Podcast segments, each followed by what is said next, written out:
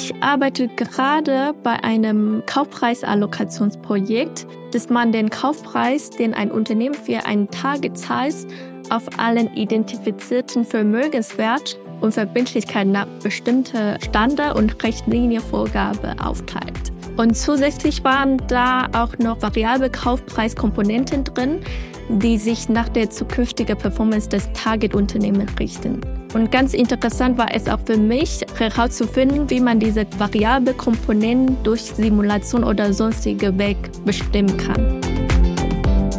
Du hörst Cheng Zheng von Deloitte, die dort im Bereich Valuation, Modeling and Economics tätig ist und dir aus ihrem Arbeitsalltag erzählt. Ich fand es gut, dass unser Team immer sich im Büro treffen. Und das war am Anfang für mich halt einfacher, dass ich die freie Frage stellen kann und auch immer Vorschläge bekommen, wo ich halt die Literatur für Themen, die ich Problem habe, schnell finden kann.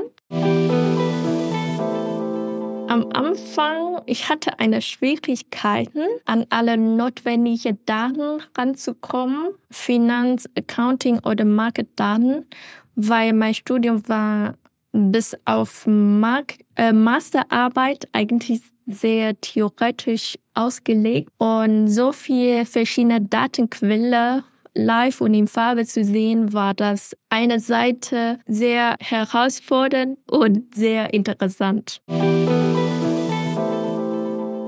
Im Fachlich möchte ich auf jeden Fall in Accounting tiefer tauchen, weil mein Studium relativ auf Finance fokussiert ist. Und persönliche Entwicklung habe ich halt gedacht, dass ich möchte auf jeden Fall mein Deutsch verbessern und auch die Kommunikationsskill und Präsentationsskill, dass man frei und selbstbewusst sein vor Leute sprechen kann.